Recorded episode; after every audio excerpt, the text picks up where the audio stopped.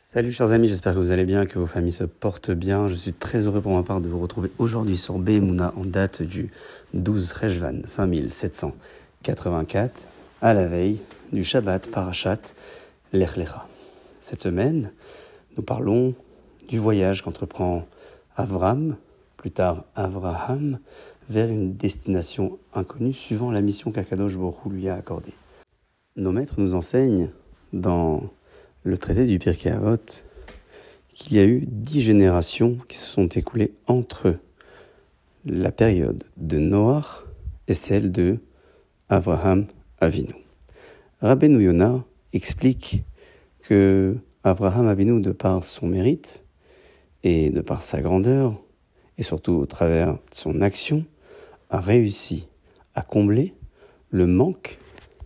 et l'absence de foi et de croyance de toutes les générations qui l'ont précédé. Étonnamment, à son époque, vivaient également aussi de grands personnages de l'histoire, qui sont les deux enfants de Noir, Shem d'un côté et Yépheth de l'autre, qui n'ont pas été notés et relevés par les maîtres de la Mishnah comme étant également des personnes grandes et actives dans leur génération. Dans son livre Anafet Savot, Laura Ovadia explique au nom d'un commentateur que, à la différence de Shem et Yefet, qui étaient des grands personnages, mais qui n'ont pas œuvré pour diffuser, pour partager cette croyance autour d'eux, Avram Avinu, quant à lui, a exploité cette capacité qu'il avait en la diffusant autour de lui. À ce sujet,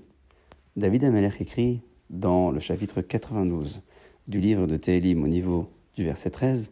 Tzadik katamar ifrah, ke erez balevanon Le juste fleuri comme le palmier,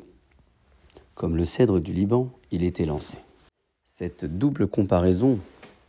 que note le roi David entre le tzaddik, le juste, et le palmier d'une part, est celle de ce même juste et le cèdre d'autre part, s'explique ainsi par nos sages. Nous avons des grands tzadikim qui atteignent le niveau du cèdre de par leur grandeur et leur connaissance, mais qui ne diffusent pas et qui ne font peut-être pas profiter de leur connaissance à d'autres. Parallèle à ces premiers tzadikim, nous avons d'autres justes qui atteignent peut-être le niveau du palmier, qui est bien plus bas que celui du cèdre, mais qui font aussi le choix de diffuser et de partager la douceur et le miel de cette date qu'ils produisent, qui est celle de la connaissance de la Torah, toujours symbolisée et représentée par de la douceur, comme le miel